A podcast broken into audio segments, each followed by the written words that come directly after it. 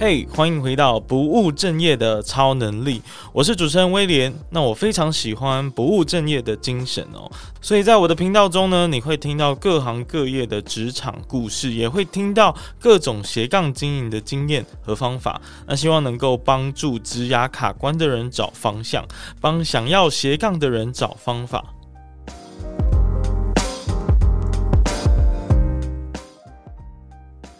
大家应该可能知道，我的副业除了这个频道之外呢，其实还有一个声音造咖的工作室，是我跟其他人合伙成立的。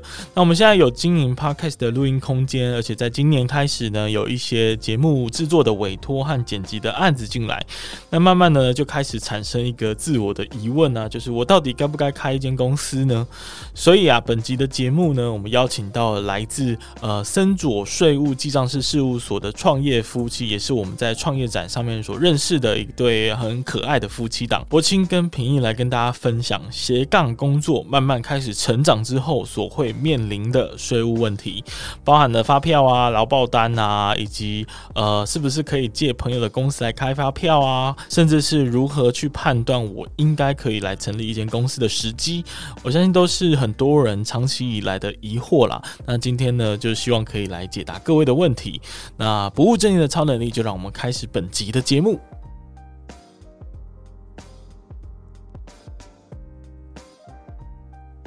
所以两位应该也是，哎、欸，你们算是斜杠吗？还是你们也是全职在做这件事情？斜杠，对，我是全职，你是全职，然后柏青是斜斜杠，对，对我我白天其实有一个正正职的工作，是哦，对，然后晚上是 还会化身成事务所的人，对对对，哦，的合伙人，这样好像还不错哎。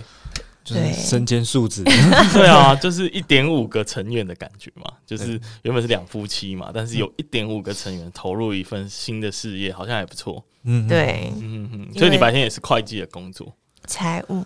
对，我在一间上市公啊上柜公司当财务财务员这样子。OK，哇，那真的是还蛮我我觉得你应该是会蛮能够理解斜杠的。一些困难点，对，好，那今天主要就是欢迎大家呃回到不务正业的超能力哦，我是主持人威廉。那今天要呃访问的重点呢，其实是来自于说，因为呃最近我们工作室有一些案子进来，然后开始有很多遇到呃比如说成立公司的需求，或者是一些呃需要嗯、呃、有一些劳报薪酬的问题需要去解决。那刚好呢，我们在去年的创业展，哦、我们刚好也有兴趣。去摆摊，然后他们也去摆摊，然后我们就在这个陌生的搭讪路上，然后就遇到彼此。对，所以就决定说，诶，基本上，呃，关于相关的问题，我在网络上找了一段时间。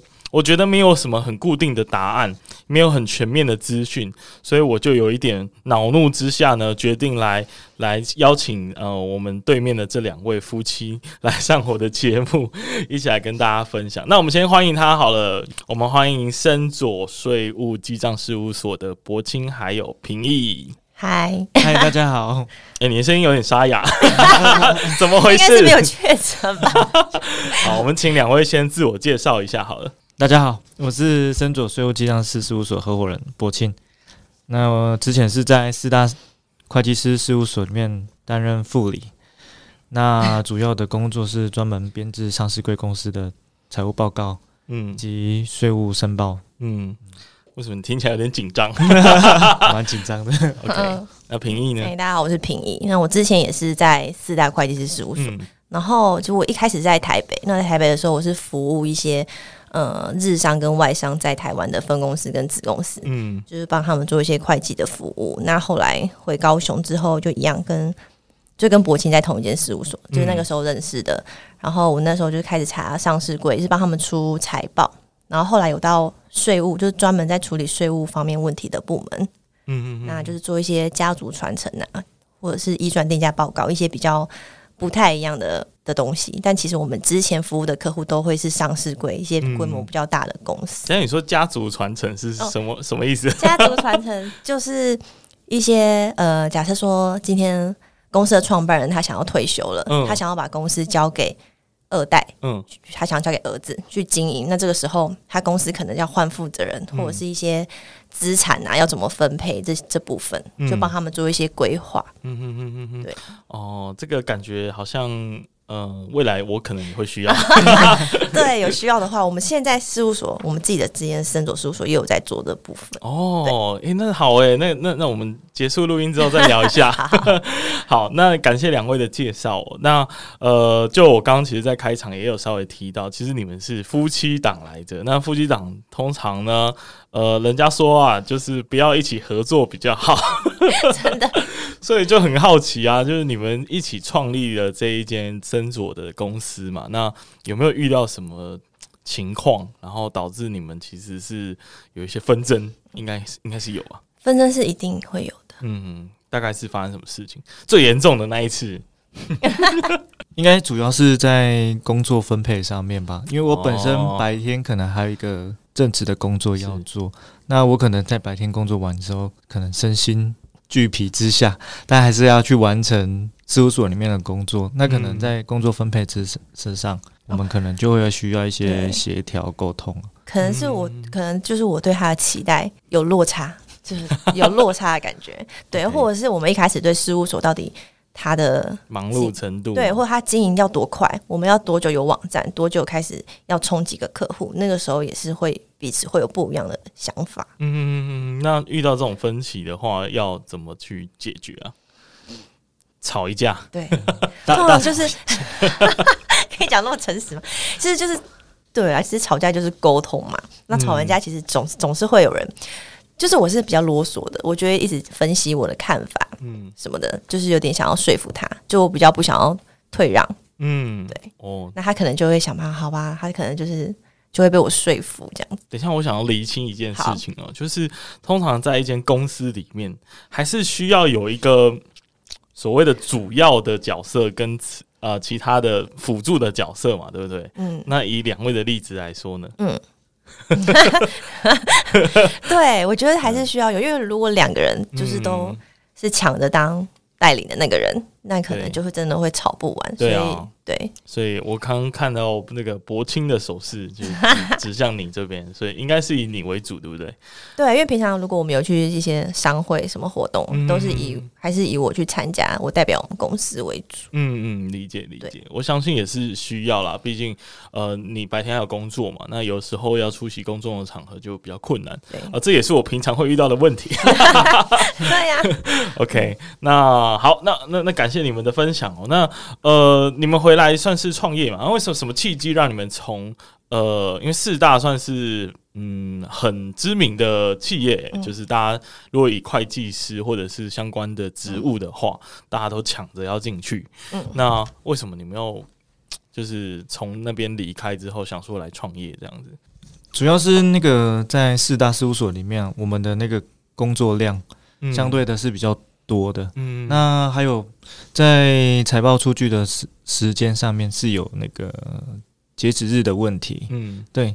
那在客户在开董事会之前，我们就需要把一本完整的财报撰写完成，并经过那个会计师的复核，那签名提供给客户。所以有时候我们在工作上面，可能在快要到截止日的时候，我们那几天是。可能就是整个晚上是没有休息的，嗯、就是什么三天可能都没有睡觉，可能就休息一点点。对，就主是为了要完成那本财报这样。那因为在事务所已经待了四五年了，那我们两个的身身体上面有一点负荷不了，所以我们又考虑转换一下跑道这样子。对，而且因为我们就结婚了，那我们也买了新家，但是我们基本上就十二点超过才会回家。等于是说，好像买那个家，但是我们主要还是生活在事务所的感觉。就是四大事务所，应该其实会计圈人都知道，他就是很累嘛。他其实你的高薪可能是用你的加班时数去换来的。嗯，对。听起来就是因为它有一定的时效性的问题，所以就变成你们可能在旺季的时候真的是非常非常的忙碌。对，因为我们就是主要是查上市贵公司，那它的规范就是它都有一定呃什么什么嗯、呃、财务报表结束日之之后的几天，我们就是要做完什么样的事情。嗯，那这都是一连串很紧凑的时程。嗯嗯，但是如果是以这个赚钱的角度而言的话，自己开公司显然不是一个直接想到的答案嘛，对不对？就表示说你们可能也对这个有一份自己的事业是有所憧憬的。对，那可不可以分享这方面的一些？你们为什么会？你们觉得为什么你们会是选择是用这样的方式？嗯，我觉得我的个性也比较不喜欢被管啦，就是当员工这件事情，嗯、有时候我不会是很开心的。可能我也比较有自己的想法，所以我也是平常以前在跟上司沟通的时候，也会有一些纷争，但并不是说我跟他们处的不好，嗯、应该是说我有时候讲话可能会比较直接，或者是会认为说这个案件，呃，别人对我提出意见的时候，我也可能会觉得为什么？就是我觉得就照。我的方式也是可以的，我比较容易有自己的想法产生。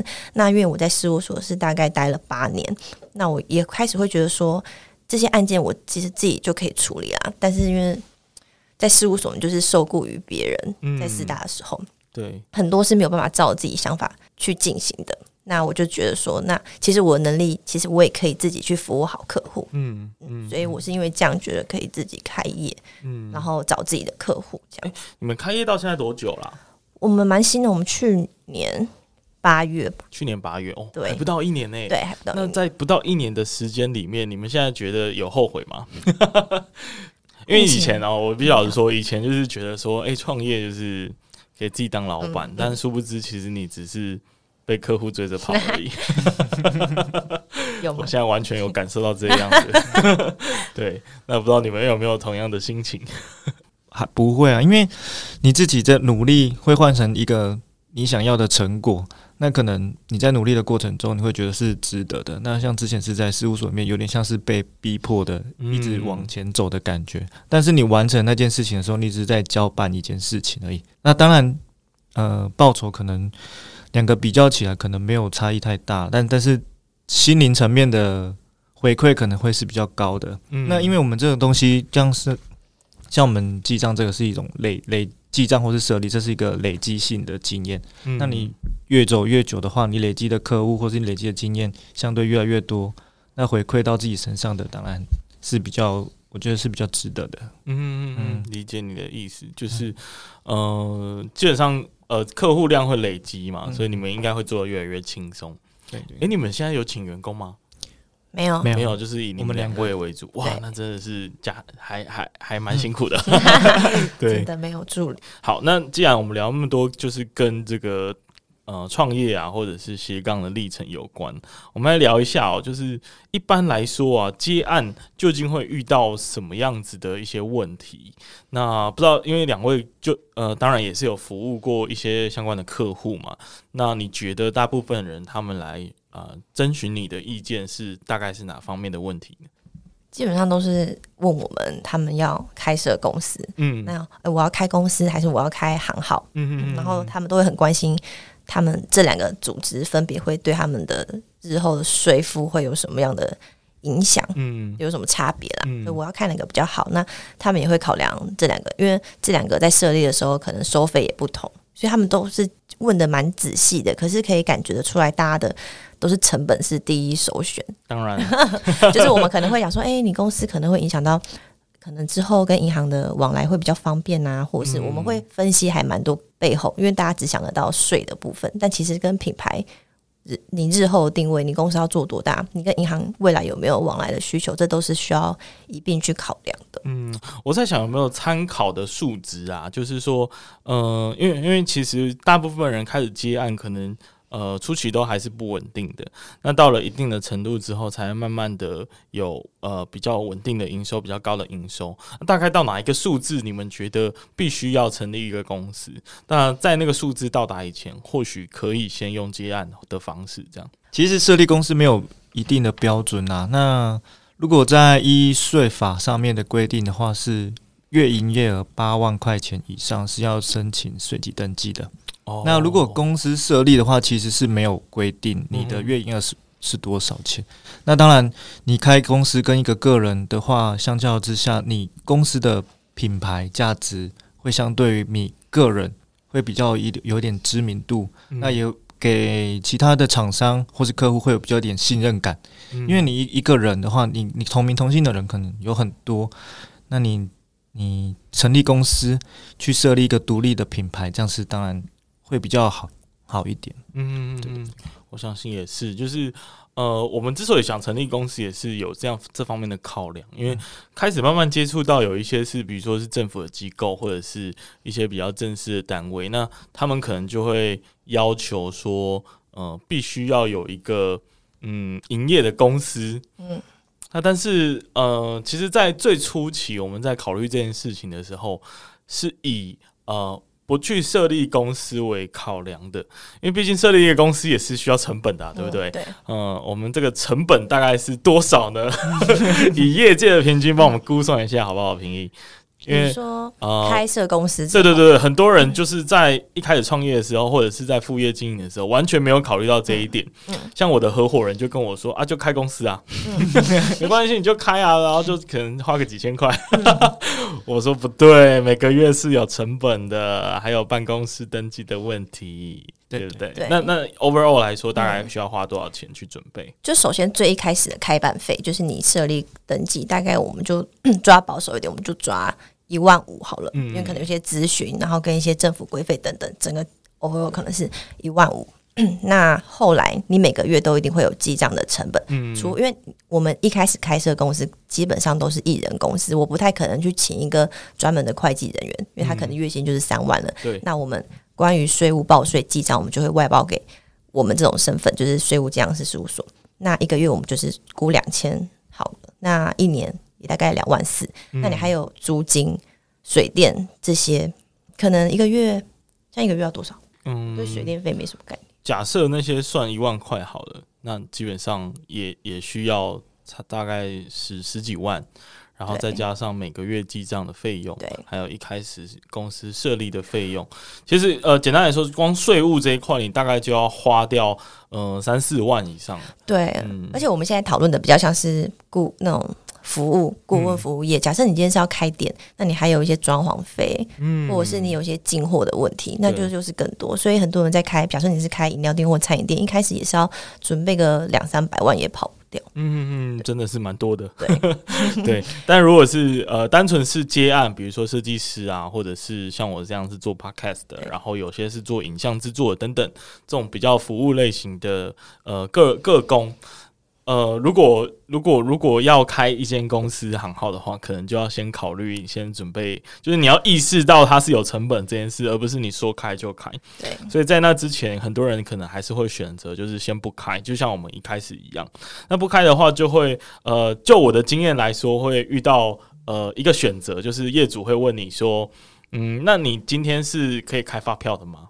然后我们都是很坦白的说，没有办法，拍谁我们不行。好，然后呃，如果不行的话，那他就会要求你去签劳报单嘛。对，当然我就傻傻的就给他签下去。当然我知道他可能对我个人所得税是有增加，但我其实不太了解那个背后的，就是究竟签劳报这件事情是什么意思，然后它背后又代表了什么？可不可以呃跟我们分享一下，博清？主要签劳报单的话，它应该是会并入到你的。个人综合所得税里面一个项目叫做薪资所得。嗯，那如果像是我们一般开公司的话，它是分类在盈利事业所得。那所以，但是薪资所得它有一个有一个标准，就是有个特别扣除的是二十，现在是集聚应该是二十万，二十万，对的。哦，也就是说你一年如果是二十万以内的话，是不用特别扣税的。对，薪资如果是二十万这个项目的话，这个项目你其实薪资是不会扣到税的。这样子，嗯嗯嗯。但是因为如果是以结案来说，他原你原本就有正职的嘛，所以你原本正职的薪水，它也是你的薪资所得，你就等于是你原本的薪水再加上你接案。劳保单的那个加上去，嗯，然后整体可能可以扣二十万的，这个是免税的。嗯嗯，那基本上一定会超过啊。对啊，基本上大。对啊，不超过也蛮辛苦的。对，不超过也是蛮蛮可怜的。对啊，二十万的营收，对，所以基本上一定会缴到税，就等于是说你的薪资，你每个月的薪资再加上去你额外接案的钱。就是等于说，呃，有意思的就是说，签劳报这件事情等于增加营收，等于多被课税，大概就是这个意思。对，那其实签劳报这件事情，呃，还有另外一个替代的选项，就是呃，回到刚刚开发票的那个选项，但是你可以去借人家的发票。这个好像其实是蛮普遍常见的做法而已，但是呃，好像又没有这么的正式或合法。对，所以可不可以跟我们分享一下这件事情到底是不合法在哪里呢？这件事，嗯、呃，就是代开发票，其实在坊间非常常见的做法，因为它不太容易会被发现。但是事实上，如果要讲依法来说的话，你收发票的人跟你代开开出发票的人，他彼此之间是需要有实质的交易，嗯，不然的话，其实就是会违违反了税捐稽征法，就是你们的交易是不实的。嗯，即使说，因为你你就是请另外一间公司帮你开嘛，但事实上交易的人是接案这个人跟收发票的这个人，嗯，所以其实这样就已经有触法的可能了，只是会被发现的几率不高，所以坊间很常这么做。嗯嗯嗯嗯，而且我记得没有错的话，就是在代开发票的这个选项上面，其实会还要需要考量，就是你的营业项目的问题。呃，这是什么意思呢？就是好像是呃，假设你今天实际执行的服务是呃，设计一个平面，好了，平面设计设计一个 logo。但是你所开发票的这间公司并没有营业类似的项目，那会出现什么样的问题？呃，假设说他就这样帮你开出去了，他根本就没有开，他根本就没有在做设计的这个营业项目，嗯、这间公司他就会被认为说他应该是有变更登记，嗯，就是他营业项目应该是新增了，但实际上没有，他没有去做变更登记的话，那他就是会违反了营业税法，嗯嗯嗯，对，那。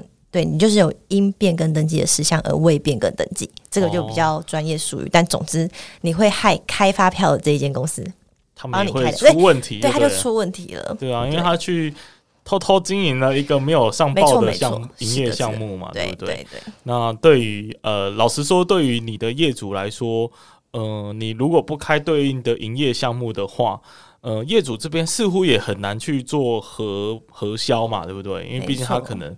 对于呃政府来说，他是要缴一个案子，或者是说他对于他的客户来说，他是要做某一个服务。那如果你又不是用设计的话，你可能就要巧立名目。对，啊、巧立名目是可以的吗？就有点呃，刚刚那个问题就是，就是假设你一开始你开的发票，你就按照设计去，你的品相就写了设计，那就会遇到刚刚那个问题。对，那假设你代开发票，这间公司跟你说，哎，我不能开设计的发票，我就是只能开。餐费的发票，你就想说，哎、欸，反正金额一样啊，他就拿去抵税。对，但实际上也是不行的，因为这会涉及到你的品相跟你实际交易又不符，嗯、那又违反了统一发票使用办法。就应该是说，这这件事情会各种处罚，只是 只是到底有没有被发现，跟处你到底犯了处了什么法，会影响到谁？影响到开发票的公司还是收发票的公司？其实基本上都是会有处罚的，因为怕的是有心人去检举。那就有可能会产生，就是它是一个不容易被发现，但是有存在相关风险的一一个行为。对，嗯，因为之前嗯也也有考虑过这么做，对，就是那时候是想说，哎、欸，那不然来开个场地费的发票好了。这个明显是不行，明显是不行。先跟大家呼吁啊，我们并没有要鼓励大家做违法的事情啊，但是呢，如果你真的有心想要这么做。好，那记得你要结交相关行业的朋友。对，你要找到哎、欸，真的可以开这个发票的。对，绝对不能是不对不完全不同的业态，可能就很难开了哈。对，好，那呃，基本上就是大概呃理解到这里。然后呃，我记得就代开发票也是有个行情的，就是这也是一个我们之所以想开公司的原因呐，因为都还是要被多抽嘛。那以一般的营业税，我记得没错的话是五趴。对。然后，呃，业界的规范就呃的的那个行规就会说，哦，那要多抽三趴什么的。然后你看到那个数字，虽然三趴，你还是会觉得很心痛，就是白白费费的，呃，白白的浪费出去这样子。好，所以嗯，大概就是以一个接案者的话会遇到的会计问题，大概是这样子。诶，其实还有一个问题，就发票是不是也有很多的形式？对。就也有呃所谓的二联式、三联式，然后还有嗯，好像有遇过就是可以开统一发票的。那可，可以跟我们介绍一下，就是发票不同的形式，呃，应该要怎么去开，然后要注意什么？啊，统一发票大概是分二联式、三联式，然后收银机统一发票，还有电子发票。嗯，那主要二联式跟三联式的统一发票是那种。一般我们个人比较少见啊。那它是通常是手开的发票。那二联四是指说我们是专门公司开手写开给个人的。嗯，那三联四是手写公司开给公司的。那收银机统一发票是我们比较常在那种，哎、欸。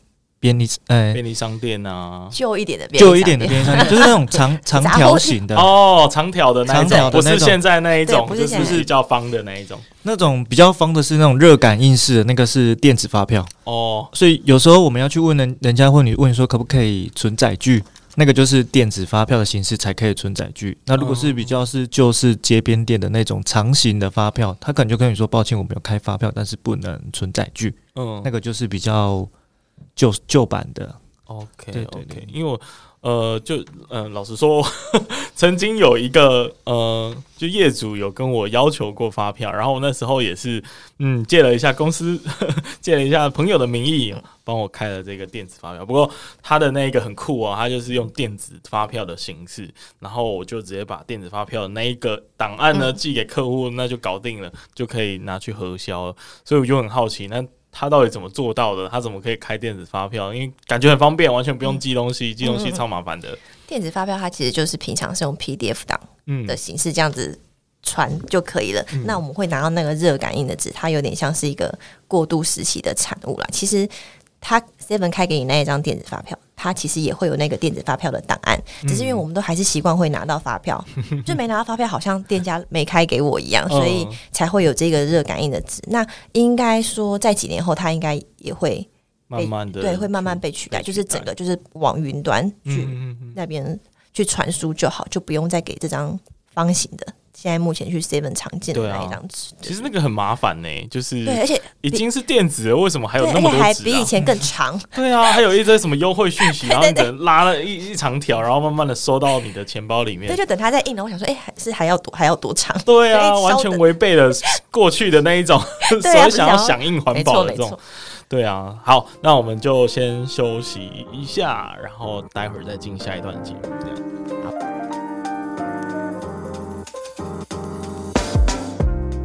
感谢你听完这集的节目，那同时呢，也要跟你说一声恭喜，因为不管是刚刚的故事和经验，或者是我们在节目中所分享的方法和原则，相信你一定能够有所收获。所以欢迎你呢，将你的收获用 IG 的现实动态或者是私讯的方式分享给我知道。如果你是第一次听到这个节目，那我们的频道呢，主要会跟各位分享各行各业的职场故事，或者是各种斜杠经营的经验和方法。那如果你也喜欢这个节目的话，因为 Podcast 这个媒体的特性啊，其实是很难传播出去的，所以我唯一的依靠呢，就是靠你的口碑，然后帮我多多的推广和宣传。那更多人听呢，我就有更多的影响力，可以去邀请很多厉害的人继续来上我的节目。那最后最后，记得到各大 Podcast 平台订阅我的节目。那平时呢，我也会不时的在 IG 上更新斜杠经营的这些相关的内容跟生活。那如果有任何的想法和建议，也都可以在 IG 上找我聊聊。那我们就下次再见了，拜拜。